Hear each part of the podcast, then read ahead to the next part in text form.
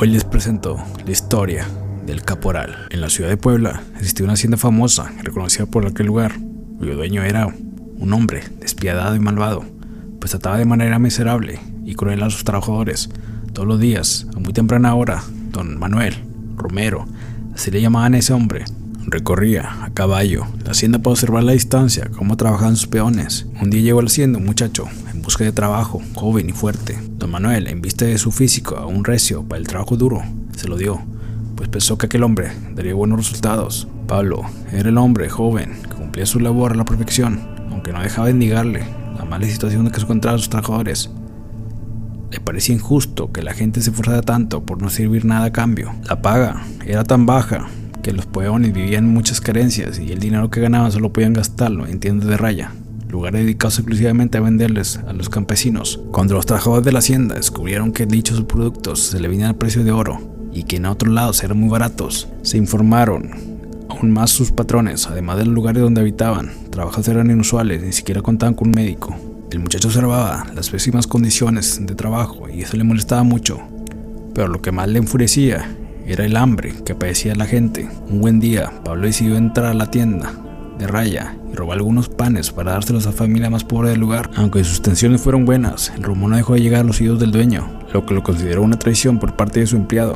Fue inmediatamente a la choza, los campesinos, donde halló los panes, con toda su rabia los aventó contra la pared y luego tomó de brazo al pobre hombre y le exigió que le dijera quién le había dado los panes. El hombre, asustado, no se atrevió a denunciar a su benefactor no soltó ni una palabra y esto hizo enojar más al patrón. Así que para sacarle la verdad, lo arrojó con toda su fuerza contra la pared, luego de la golpiza, de que no pudo sacarle dato alguno.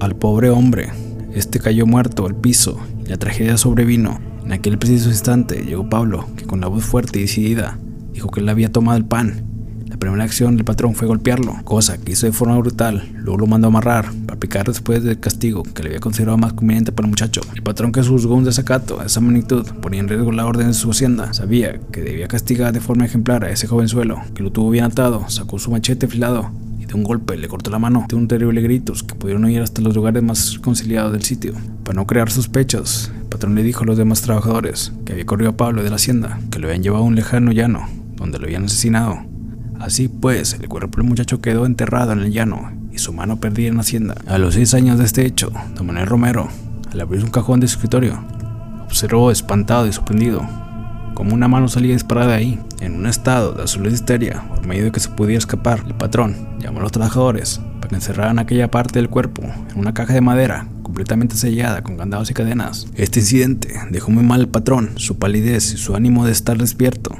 Preocupado, lo delataba. Ahora le era casi imposible conciliar el sueño, y cuando lo lograba, las pesadillas lo atormentaban despertándolo de nuevo. Esto comenzó a ocurrirle todas las noches desde el hallazgo de la mano, y siguió hasta que un buen día el hombre apareció muerto. Las marcas del estrangulamiento eran visibles a su cuello. Luego de tres días de no saberse algo de él, varios de sus trabajadores encontraron el cuerpo sin vida del patrón. Para todos era muy extraño que don Manuel no hubiera salido montado en su caballo, observar a los trabajadores en tanto tiempo por lo que entre todos comenzaban a sospechar que algo había pasado, además del olor extraño, pestilente, como algo echado a perder, salía de la casa, por lo que se atrevieron a entrar en ella, pues tampoco ningún ruido era perceptible dentro. Al abrir la puerta, vieron un gran asombro de la mano que posaba al lado del cuerpo maloliente de Manuel, quizás señal de venganza por la cruel muerte ocasionada a Pablo.